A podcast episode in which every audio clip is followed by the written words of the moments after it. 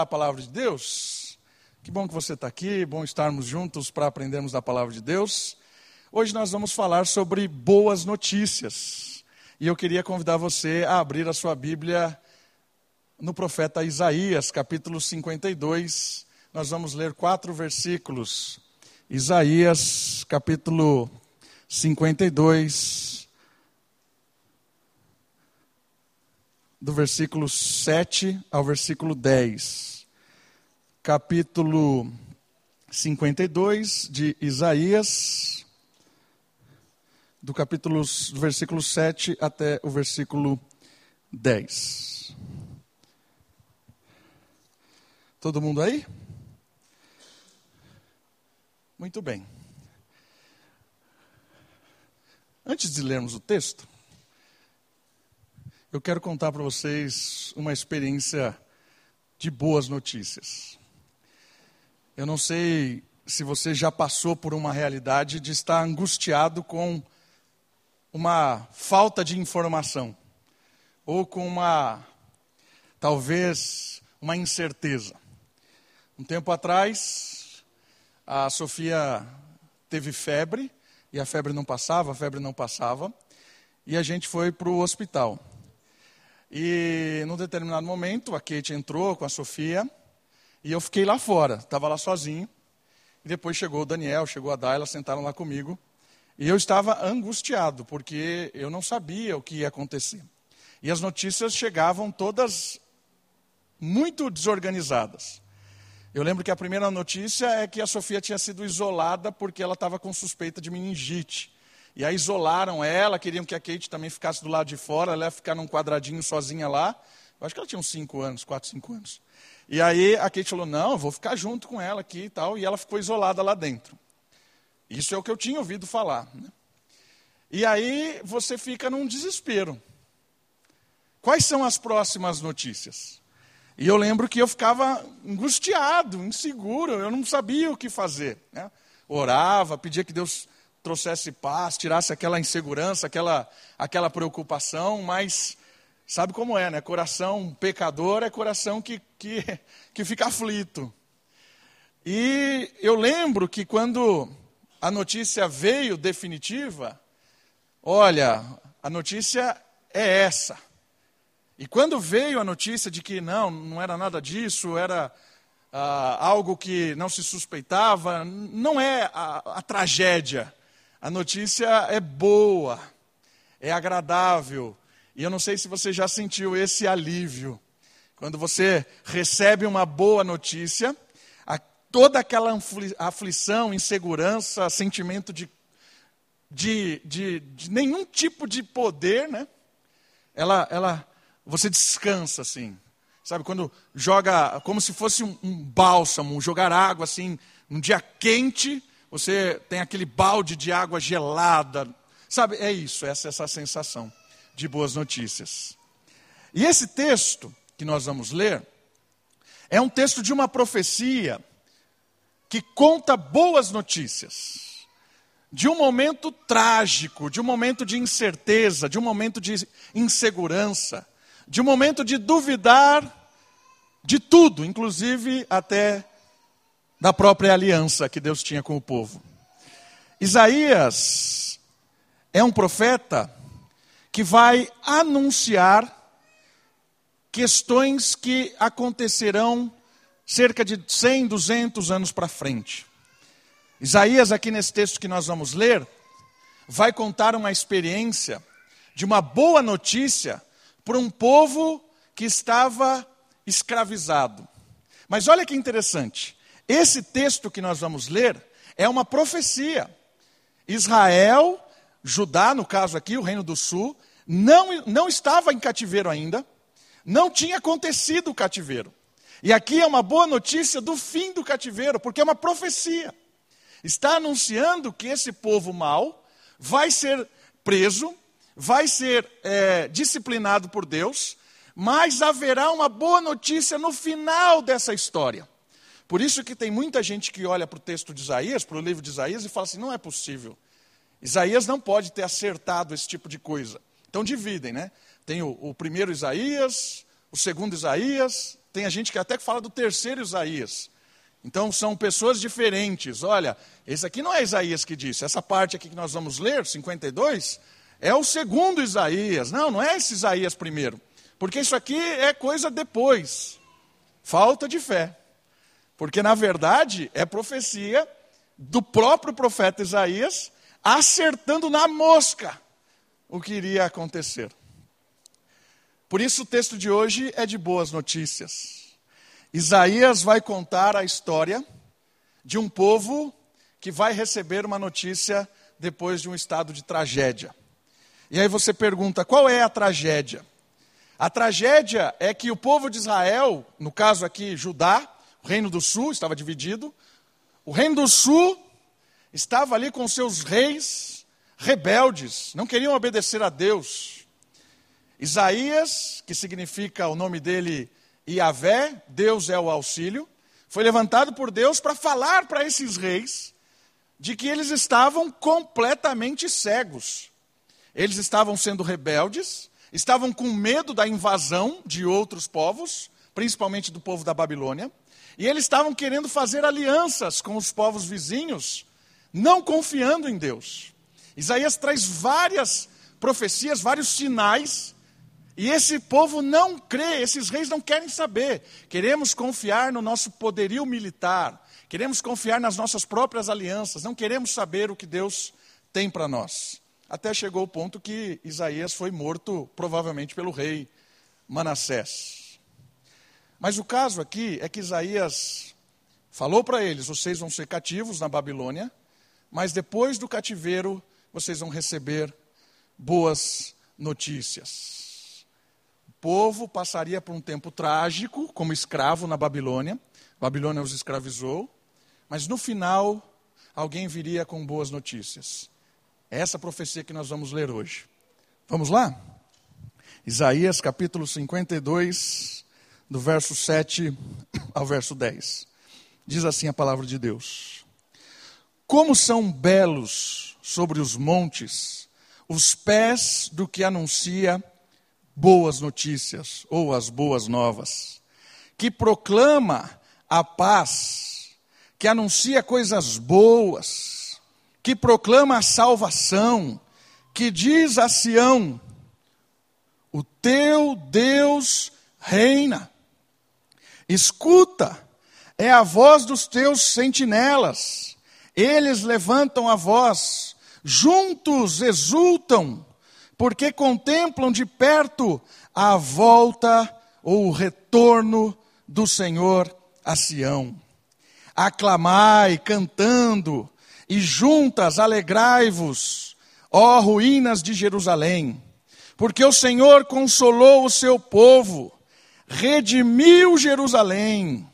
O Senhor descobriu os seus braços, o seu santo braço, à vista de todas as nações todos os confins da terra verão a salvação do nosso Deus.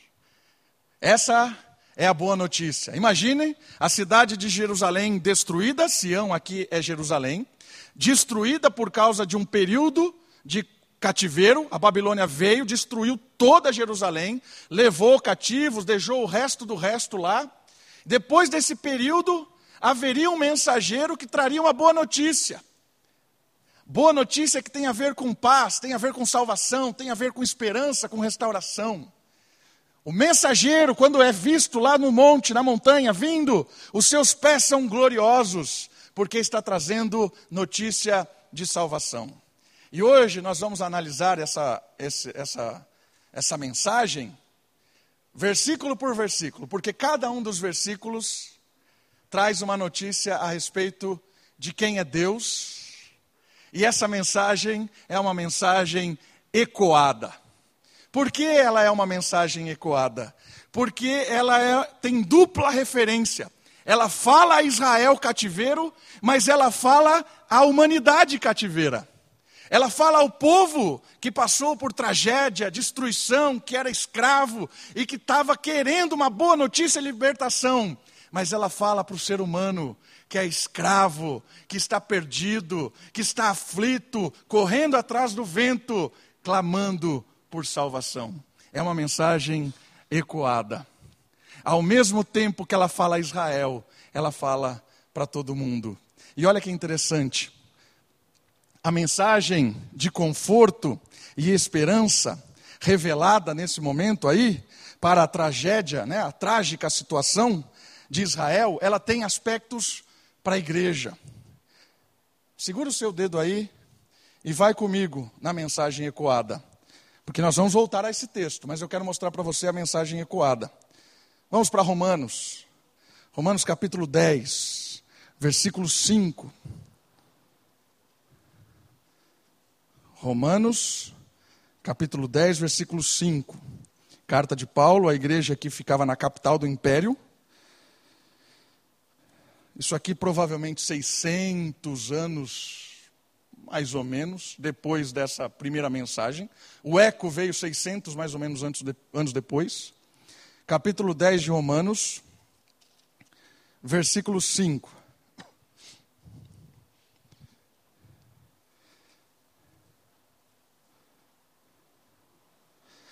Por que Moisés escreveu que o homem que pratica a justiça proveniente da lei viverá por meio dela? Mas a justiça que vem da fé diz: Não digas em teu coração, quem subirá ao céu, isto é, para fazer Cristo descer, ou quem descerá ao abismo, isto é, para fazer Cristo subir dentre os mortos. Mas que diz: A palavra está perto de ti, na tua boca e no teu coração, isto é, a palavra da fé que pregamos. Porque se com a boca confessares que Jesus como Senhor e com teu coração creres que Deus o ressuscitou dentre os mortos, serás salvos. Pois com o coração é que se crê para a justiça. Opa. Pois com o coração é que se crê com a justiça. Espera aí que embaralhou meu olho aqui, desculpa. Vamos lá, versículo 10. Pois com o coração é que se crê para a justiça e com a boca se faz confissão para a salvação. Porque a Escritura diz: todo que nele crê nunca será envergonhado, pois não há distinção entre judeu, grego, porque o mesmo Senhor é o Senhor de todos, rico para com todos que o invocam. Porque todo aquele que invocar o nome do Senhor será salvo. Como, pois, invocarão aquele a quem não creram? E como crerão naquele de quem não ouviram falar? E como ouvirão se não há quem pregue? E como pregarão se não foram enviados? Assim como está escrito. Aí vem a mensagem ecoada, toda a introdução para a mensagem ecoada. Como são belos os pés dos que anunciam boas notícias. Por que, que a mensagem aqui é ecoada? Porque Paulo está falando a respeito da história do projeto de Deus, do projeto de salvação, do projeto de boas novas, do projeto do cativeiro, do exílio do pecado. O ser humano viveu por anos e anos exilado, preso, cego no pecado, com a promessa de boas notícias, na expectativa de boas notícias. Quando Deus levanta Israel Israel fica preso no cativeiro durante vários e vários anos. E quando vem a notícia de boas novas, de que há libertação, há restauração, isso ecoa para a humanidade. Paulo usa essa figura e diz assim: há esperança, e a esperança é em Cristo. Boas novas, libertação do exílio do pecado, assim como a libertação do exílio babilônico. Essa é a mensagem ecoada. Vamos aprender com ela agora? Isaías. O que essa mensagem ecoada tem para nos ensinar essa noite? Isaías capítulo 52, versículo 7. O que a mensagem diz? A mensagem diz: Como são belos sobre os montes os pés do que anunciam as boas novas, que proclama a paz que anuncia coisas boas, que proclama a salvação, que diz a Sião: O teu Deus reina. Primeiro ponto da mensagem ecoada: O teu Deus reina. E qual é o eco dessa mensagem? Qual é o eco dessa mensagem? Mesmo em meio às complexidades da vida, precisamos colocar o nosso coração na verdade. E qual é a verdade? Deus reina. Deus é o Senhor da história. Ainda que pareça que o povo é escravo na Babilônia e que a aliança não será cumprida, Deus reina. Deus usa a Babilônia, a Síria, Deus usa os outros povos, Deus usa a história, porque Ele é um rei absoluto, Ele é o rei de tudo, Ele está sobre todos. Deus reina. A mensagem ecoada nos ensina que o mensageiro carrega uma, carrega uma mensagem que calça os seus pés com a beleza e esplendor, pois é embasada em duas palavras: paz e salvação.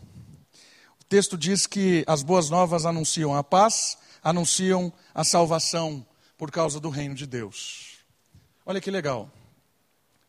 Nós temos aqui para Israel, em primeiro momento, a esperança de que paz novamente voltaria. E qual é o aspecto da paz para Israel? A palavra paz em hebraico, que é shalom, ela não é só uma paz no sentido de não ter guerra. Ela é uma paz no sentido de ordem cósmica, harmonia, equilíbrio. Sem essa ordem, sem esse equilíbrio, não é possível experimentar a beleza da vida. A vida em caos, a vida em desordem, ela é uma vida completamente angustiada incerta. Quando Deus fala que Ele é o Rei, o reino dele traz de volta a ordem. O caos já não reina mais, porque o rei voltou ali para mostrar a ordem, a paz novamente, o shalom de Deus implantado em Israel. E essa paz é maravilhosa, porque você vê essa paz no Deus que cria todas as coisas, do caos ao paraíso. O mundo foi criado e as primeiras palavras era sem forma e vazia. E dessa sem forma e vazia, a paz de Deus revelada no Espírito leva esse mundo ao paraíso.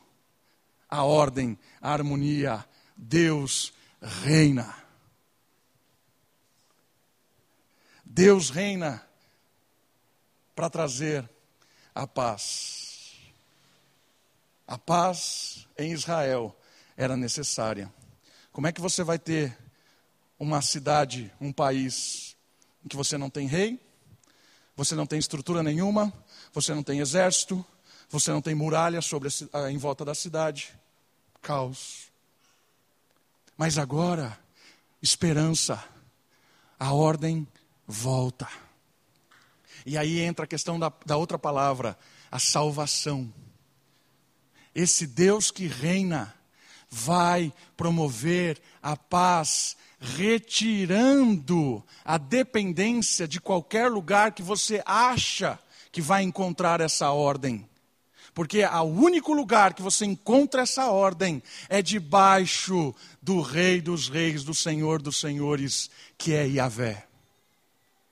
Enquanto Israel acreditava que o Egito daria paz, que as cidades do lado, vizinha, trariam a paz. Não adianta acreditar nisso. Por mais poderosos que esses pareçam, a salvação, ela vem somente daquele que verdadeiramente reina sobre tudo e sobre todos. Israel, pare de olhar para o lado, olhe para cima.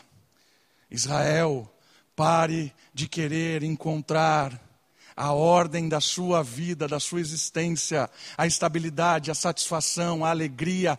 Pare de querer encontrar isso nos vizinhos, porque isso vem do Rei dos Reis, daquele que pode salvar, porque reina. E Paulo disse que quem faz isso é o servo de Isaías 53 é o servo encarnado, é a justiça encarnada, é o Filho de Deus, Cristo Jesus. A mensagem ecoa porque o Deus que reina aparece em Marcos capítulo 1, versículo 5. Segura o seu dedo em Isaías. Vamos para o eco do Rei dos Reis, do Senhor dos Senhores, do Evangelho de Marcos. Marcos capítulo 5, versículo capítulo 1, versículo 5. Desculpa. É, não, é, é Marcos, eu estou em Mateus. Marcos capítulo 1, versículo 5.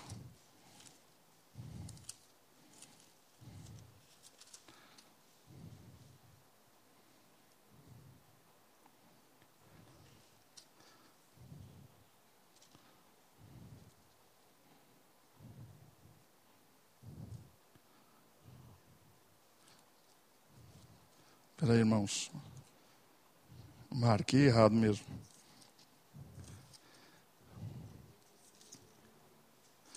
Eita. Hum, deixa eu achar o texto de Marcos que eu quero que apresentar aqui para vocês, que é o eco desse texto.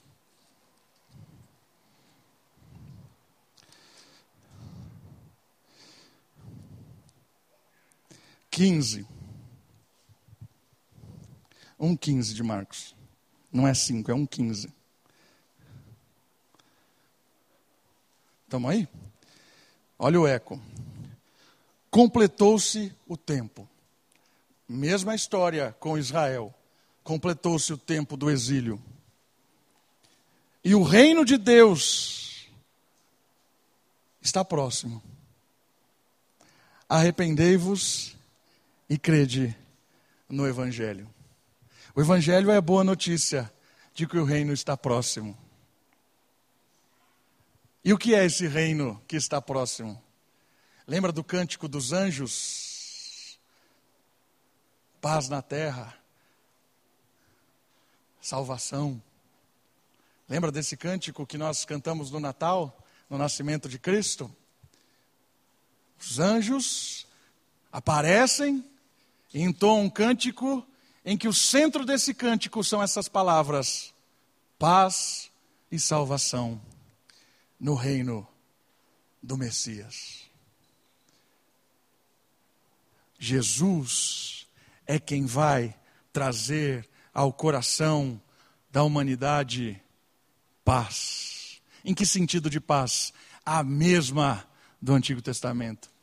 Sabe essa ideia do nosso coração completamente perdido, desorganizado, sem sentido, um caos, uma bagunça. Sabe os nossos pensamentos que vagueiam, não sabe se vai para lá, se vai para cá, perdido. O reino de Cristo traz ao nosso coração paz, porque Deus reina. A salvação de Cristo é uma salvação das nossas vidas caóticas. Por isso que ela vai ecoando dia após dia de quem encontra essa mensagem. A pessoa que tem um encontro com o Rei dos Reis, que experimenta dessa salvação, que se quebranta diante pelo toque do Espírito, se arrepende dos seus pecados, se entrega a Deus essa pessoa começa a experimentar da paz, que é a reconfiguração do nosso íntimo, completamente caótico, sendo desenrolado e alinhado agora em paz. Paz com Deus, paz comigo mesmo, paz na minha vida. Quando eu entendo que Deus reina, quando eu percebo que o senhorio de Cristo é nítido, porque os meus olhos foram desvendados. Eu começo a experimentar dessa salvação e a paz vai alinhando a minha vida. E essa paz que eu sinto é uma paz de realinhamento em todas as áreas. Não tenho mais, não sou mais uma pessoa desequilibrada, porque eu consigo viver ordem em meio ao mundo caótico. Essa semana eu li uma frase muito legal. A frase dizia assim: O guerreiro, e tem a ver com reino, o guerreiro, ele pode ser ferido, mas ele nunca pode ser ofendido. O que essa frase tem para nos ensinar? Qual, qual é o ponto de verdade disso? Nós estamos na batalha do dia a dia. Podem ferir a nossa pele, nossa pele, pode nos pegar, pode nos sacudir, pode bater em nós, trazer más notícias, mas nenhum aspecto desse mundo pode adentrar no meu coração, adentrar no seu coração e trazer desespero, insegurança, maldade, incertezas, porque Cristo reina e quando Cristo reina é paz. Pode me xingar, pode me caluniar, pode trazer más notícias, pode me ferir, mas você jamais, o mundo jamais vai te ofender vai te desequilibrar quando o seu coração está inundado com a paz do Senhor. Salvação é o desvincular do nosso coração desse mundo instável. Se o meu coração está no mundo, o mundo é instável. Uma hora eu tenho, uma hora eu não tenho. Uma hora eu estou por cima, uma hora eu estou por baixo. Uma hora eu ganho, uma hora eu perco. Uma hora nasce alguém, uma hora morre uma pessoa. Uma hora eu se alegro, uma hora eu se entristeço. Se o meu coração depende da estabilidade do mundo, eu sou infeliz. O meu coração depende da estabilidade que vem do alto, da paz que me salvou, me tirou desse mundo e me colocou completamente ligado ao Rei dos Reis, o Senhor da história. Você pode me ferir, mas me ofender você não vai conseguir. Isso é o que o cristão tem a dizer para os gritos desse mundo. Isso é resultado dessas três palavrinhas da primeira frase do versículo. Deus reina, e o reino de Deus é um reino de paz, e essa paz é resultado da salvação. Deus reina sobre Israel, porque trouxe paz, salvando Israel das amarras da Babilônia. Deus reina sobre a igreja, porque trouxe paz ao povo, livrando-os da amarra do maligno. E o maligno é o mundo, o maligno é o pecado, o maligno é tudo aquilo que nos afasta da glória de Deus. Primeiro ponto da boa notícia: Deus reina. Voltando para Isaías, versículo 8. Segundo tópico da boa notícia.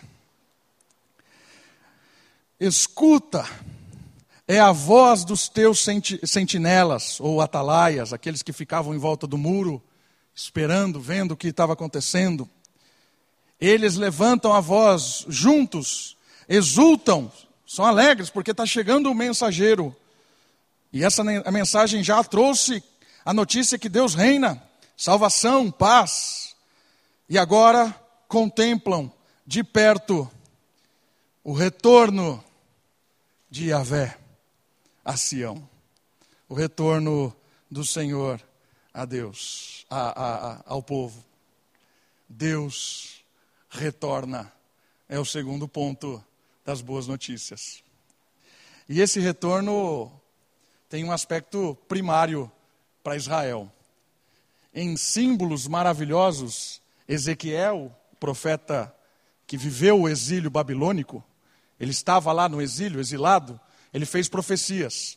E no meio dessas profecias do livro de Ezequiel, você vê símbolos maravilhosos que descrevem algo terrível: a saída da glória de Deus do templo.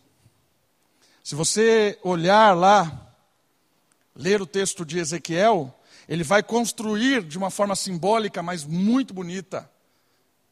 Deus, com a sua glória, saindo do templo. Por quê? Por causa da maldade, da corrupção, dos sacerdotes que só usavam do templo para suas próprias ganâncias, egoísmo e opressão.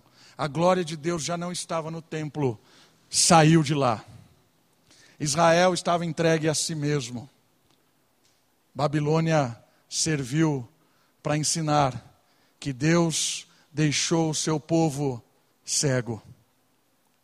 Por isso, quando vem boas novas e diz: Deus retorna, a volta, a glória de Deus está de volta, podemos brilhar. E como é que esse brilho acontece? Em santidade, em justiça, em um anúncio de transformação deste caos. O rei trouxe justiça. A glória de Deus está aqui de volta. Podemos nos relacionar com o Rei dos Reis que nos abandonou, mas por causa da sua aliança está de volta. O Senhor persiste com a sua missão em resposta à rebeldia do seu povo. A aliança do Senhor tem como objetivo restaurar e renovar todo o desvio causado pela idolatria. O Senhor é fiel à sua aliança e por isso a história continua com o seu retorno. E é muito legal o Salmo 96.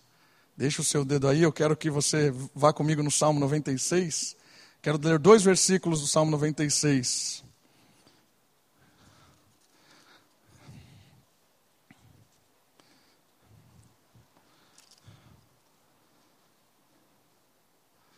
Quero ler três versículos, 11, 12 e 13.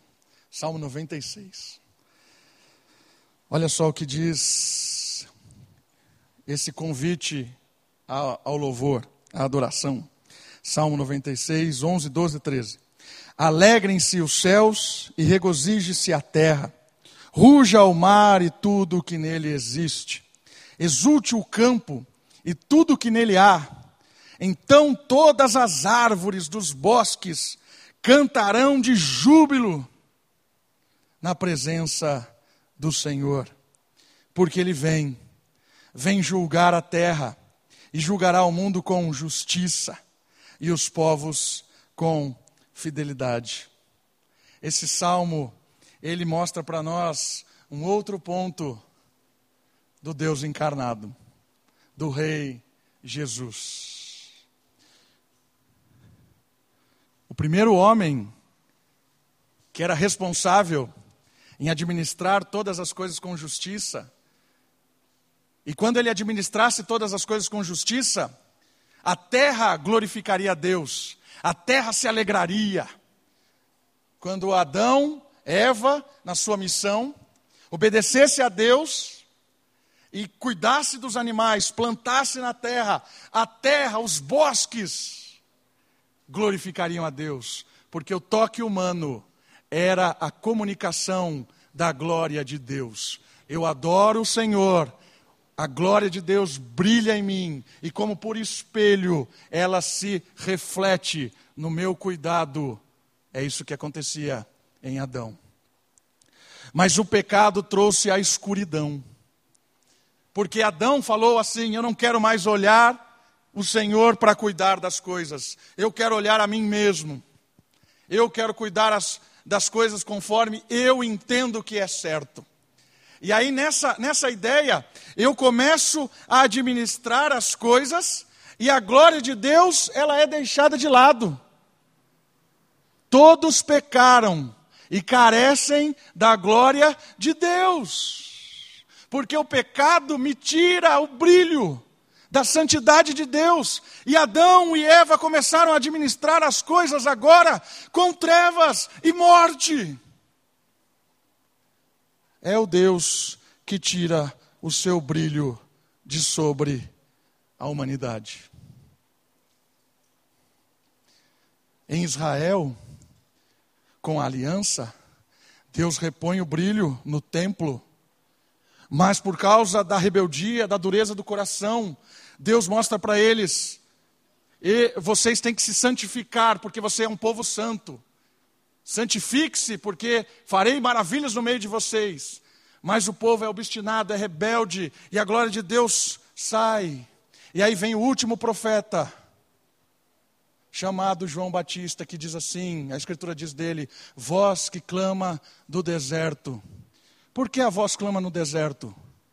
Porque a voz de Deus não está mais no templo, ela está no deserto, dizendo: o reino de Deus está próximo, arrependa-se. E a voz que clama no deserto diz: Eis o Cordeiro de Deus que tira as trevas do mundo. Maravilhoso isso, irmãos. Eu fico aqui empolgado com esses negócios. É maravilhoso esse negócio. O Deus que retorna. E a glória de Deus é vista na beleza de Cristo. Jesus é a beleza de Cristo, é, é, é a beleza de Deus plenamente. Ele é a imagem perfeita do Deus invisível. Cristo, ele reflete a glória de Deus. E a obra de Cristo nos resgata do mundo de trevas e nos traz para o seu maravilhoso reino de luz.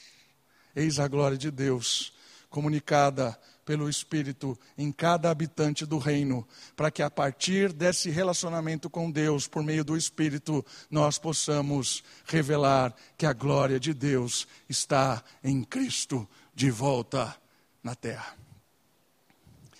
Mas isso é mais, é mais fabuloso ainda. Por quê? Porque Cristo disse que o processo do reino começou. O processo da comunicação da glória começou, mas ainda não terminou, porque o mundo ainda jaz no maligno. O mundo está ali, frente a nós. Mas Jesus disse que as portas do inferno não vão prevalecer. Não vão prevalecer. Jesus constrói em todas as parábolas do reino a semente que brota e vira a maior árvore possível. Este é o reino que se expande por meio de pessoas resgatadas, transformadas e usadas pelo Espírito no dia a dia para comunicar glória. Como é que nós comunicamos glória? Obedecendo, quebrantando-se, agindo no mundo, porque Deus volta. Deus veio e Deus volta, em definitivo. A promessa é que um dia Cristo tabernaculará, fará templo, habitará neste lugar chamado Novo Céu e Nova Terra para sempre. Este é o reino do brilho. Segunda, segundo tópico da notícia de Isaías, Deus retorna. Versículo 9, terceiro tópico da notícia de Isaías, daquele que traz boas novas. Versículo 9: Aclamai cantando, e juntas alegrai-vos, ó ruínas de Jerusalém, destruída a cidade, mas alegre-se, cantem. Por quê? Porque o Senhor consolou o seu povo, e aí vem o terceiro R. O pastor gosta de fazer isso, né? usar os R's. Olha aí, meu terceiro R. Redimiu Jerusalém redimiu. Deus redime. A Babilônia fez o povo escravo, preso, cativo, cativeiro, sequestrado. Mas Deus redime. E o pecado fez a humanidade cativa, escravo. A palavra redimir, olha lá, a ideia da palavra redimir é pagamento de resgate. Sequestrado, está lá preso, a pessoa vai lá e paga o resgate para libertar o cativo. Essa é a ideia da palavra redimir. A implicação é de que aquele que estava no cativeiro foi resgatado e agora pode usufruir da liberdade novamente. A mensagem para Israel é o seguinte: fim do cativeiro. Vocês foram levados escravos, estavam lá rendidos na Babilônia, não podiam cultuar, não podiam adorar, não tinham exército, não tinham casas na sua cidade, Sião estava em pedaços, perderam a sua dignidade como povo, perderam a sua identidade como alguém organizado, mas Deus pagou o seu resgate. Deus quebrou as amarras da Babilônia. Deus levantou Ciro. E Deus usa a palavra ungido, Messias. Para quem? Para Ciro. Ciro é o Messias de Deus, que junta a Persa, Pérsia com os Medo, Medo-Persa, e vai para cima da Babilônia, e o ungido de Deus, o Messias de Deus, Ciro, quebra a Babilônia e liberta Israel. Pagou o preço. Colossenses ecoa Cristo. Vamos para Colossenses? Olha só o pagamento de resgate, não para a Babilônia, pagamento de resgate para o próprio Deus, porque a nossa dívida de pecado era com o próprio Deus. Colossenses capítulo 1.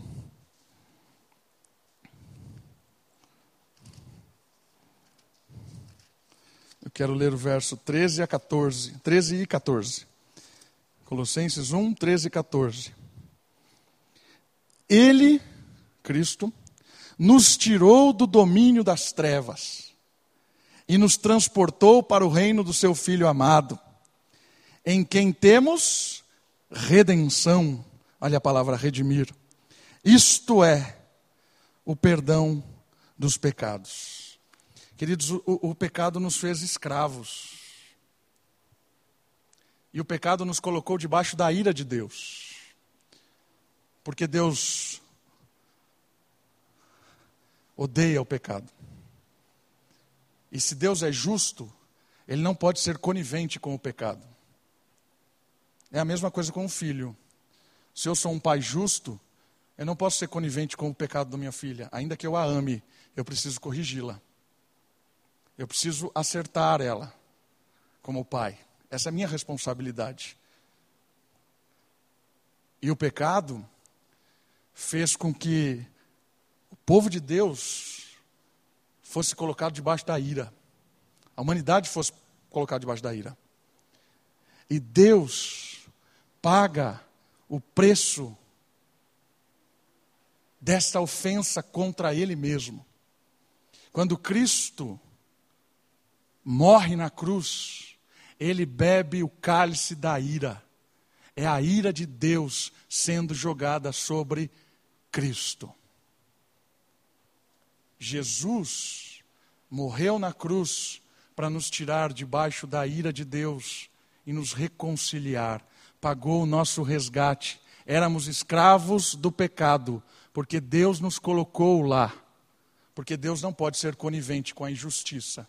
Por isso, Jesus morre para nos tornar justos. A justiça de Deus foi paga em Cristo. Cristo sofre a pena do pecado, ele paga a nossa liberdade. O salário do pecado é a morte. Alguns pagarão com a sua morte eterna, outros pagaram porque se renderam e quebrantaram-se, crendo que Jesus morreu no seu lugar. Dívida paga, ira apaziguada. Ele é a propiciação pelos nossos pecados, nos tornou propícios a Deus. A ideia de propiciação é que a ira de Deus foi desviada de nós, como que por um escudo, e Cristo é esse escudo. Ele recebe a ira nele para que nós não precisássemos receber. Deus nos redime. Sabe quais são as implicações disso? A primeira é espiritual fantástica. A barreira inquebrável do pecado, jamais chegaríamos a Deus, jamais.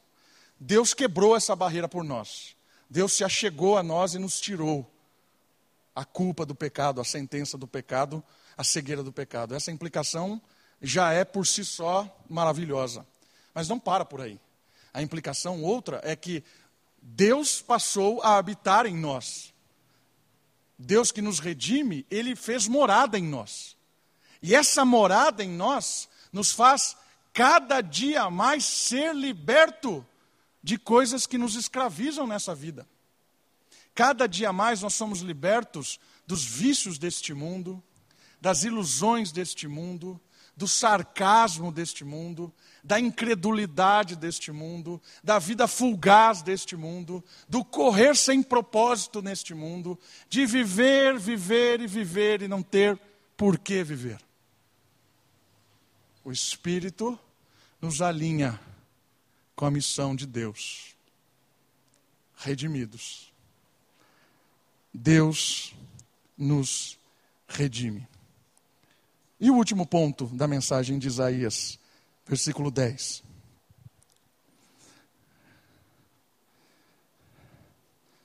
Deus reina, Deus retorna, Deus redime. E o versículo 10: O Senhor descobriu o seu braço santo, à vista de todas as nações os confins da terra verão a salvação do nosso Deus. Tem mais um R, claro.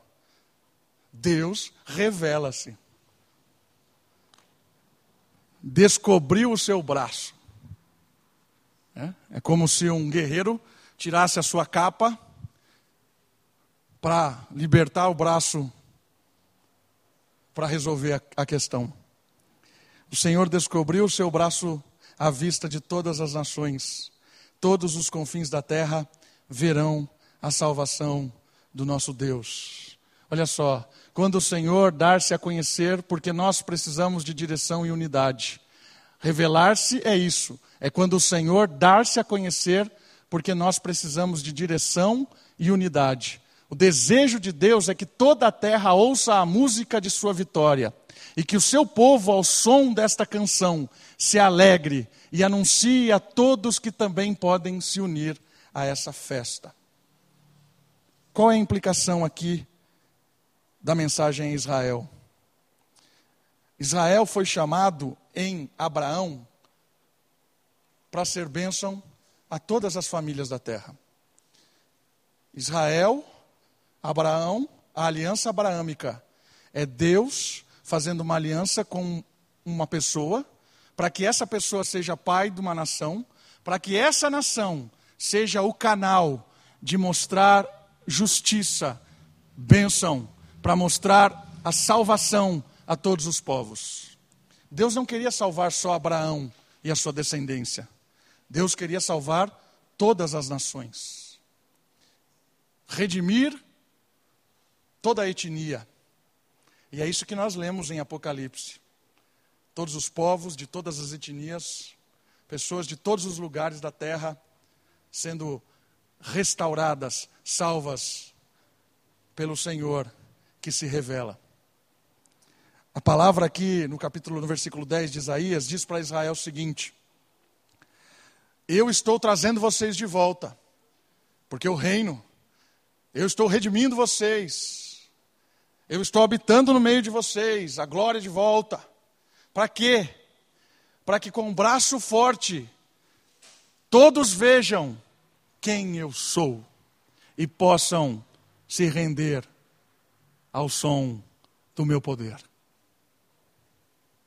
O testemunho de Deus não é só para Israel, é para todos os povos. É isso que ecoa na mensagem de Cristo é isso que ecoa no Evangelho. Olha, olha só o que diz a carta de Paulo a Tito. Deixa o seu dedo aí em Isaías e abre comigo em Tito, capítulo 2, versículo 11. Tito, capítulo 2, versículo 11.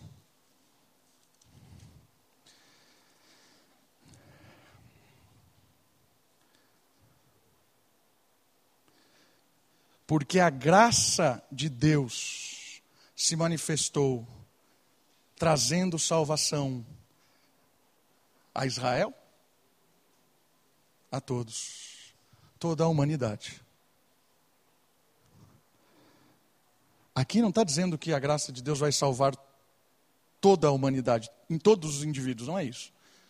O que o texto está dizendo é que a graça de Deus se manifestou mar maravilhosamente para toda a humanidade. O brilho de Deus se manifesta para toda a humanidade. É isso que acontece. Quando o Deus que se revela, ele mostra a sua glória.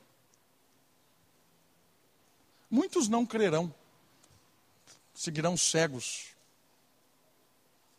Seguirão cegos. Vão se render, né? porque todo joelho se dobrará. Vão se render. Mas o que eu queria tratar nesse ponto é que o projeto de Deus é que todos os povos, todos os povos compõem o povo de Deus.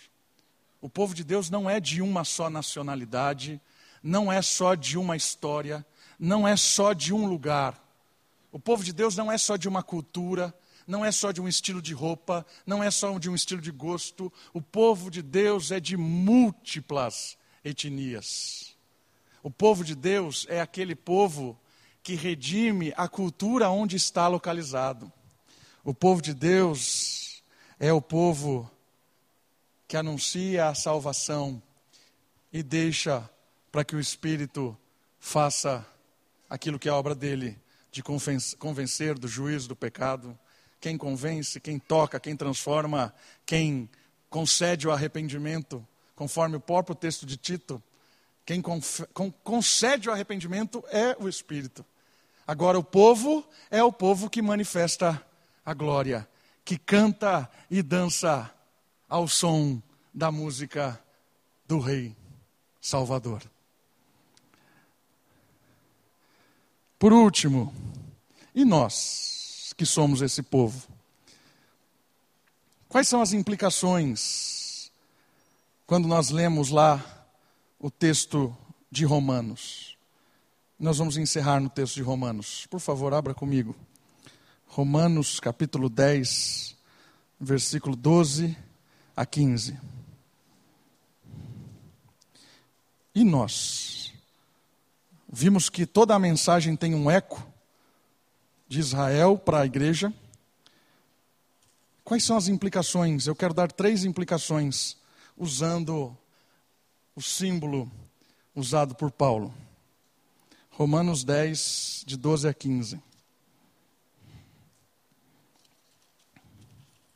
Olha só. Pois não há distinção entre judeu e grego, porque o mesmo Senhor é o Senhor de todos, rico para com todos que o invocam. Porque todo aquele que invocar o nome do Senhor será salvo. Como, pois, invocarão aquele a quem não creram? E como crerão naquele a quem não ouviram falar? E como ouvirão se não há quem pregue?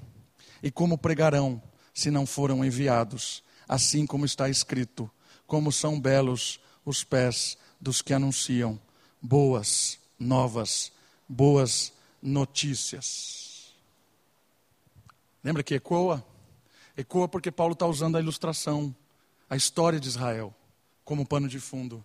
E ecoa agora porque nós somos quem podemos calçar as sandálias do Evangelho.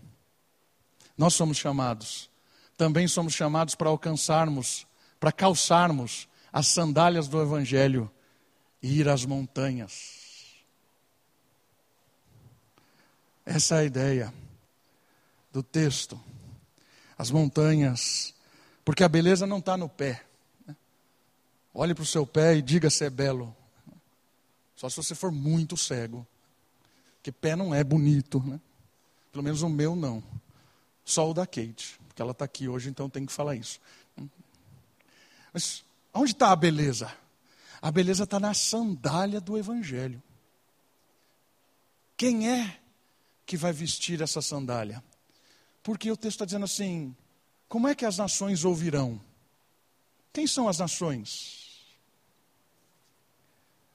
São as pessoas que você olha amanhã, e onde você entra para trabalhar, se você já está trabalhando, ou se na sua vizinhança ali, como essas pessoas ouvirão? Ah, vou mandar o link do culto para elas ouvirem. Essa não é a melhor estratégia.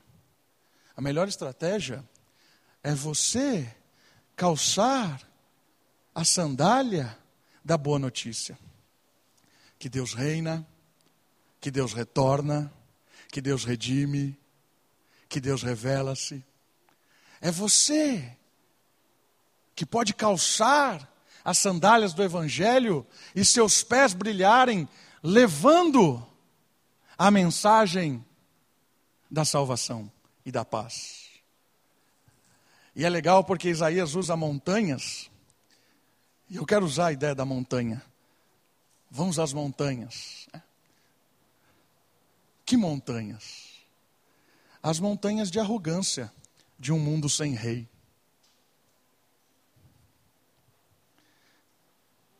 As montanhas de pessoas que creem que são donas do mundo, porque são reis de si mesmo.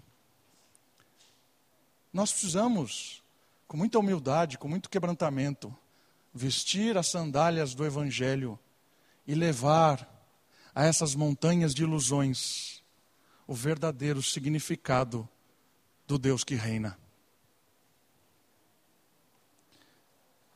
As montanhas de desespero de um mundo sem sentido. Talvez você, jovem, olhe para o lado e veja pessoas na sua universidade correndo para uma vida sem sentido, loucos, desesperados. Preciso de uma carreira, preciso de um futuro, preciso de uma estabilidade financeira. Preciso, preciso, preciso.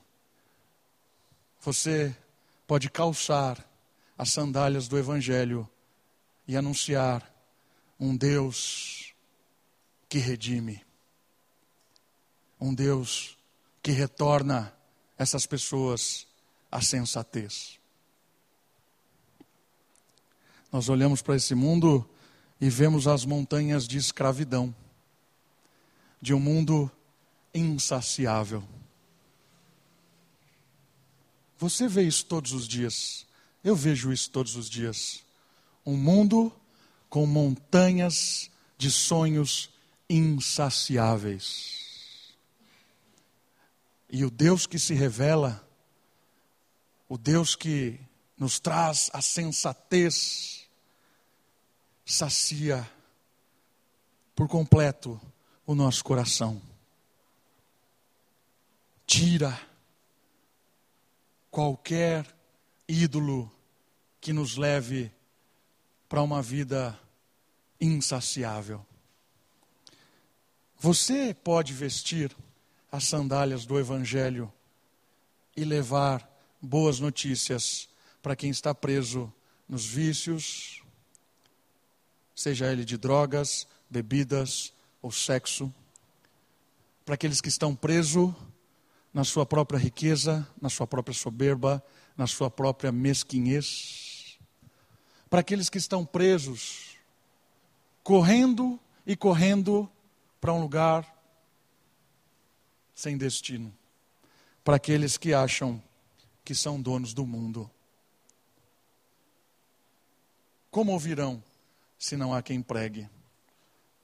É você que pode e deve pregar. Vamos orar por isso? Vamos orar especificamente por isso. Para que nós, você, né, não nós, você, e eu aqui orando por mim, possamos calçar as sandálias do Evangelho e anunciar boas novas nas montanhas deste mundo.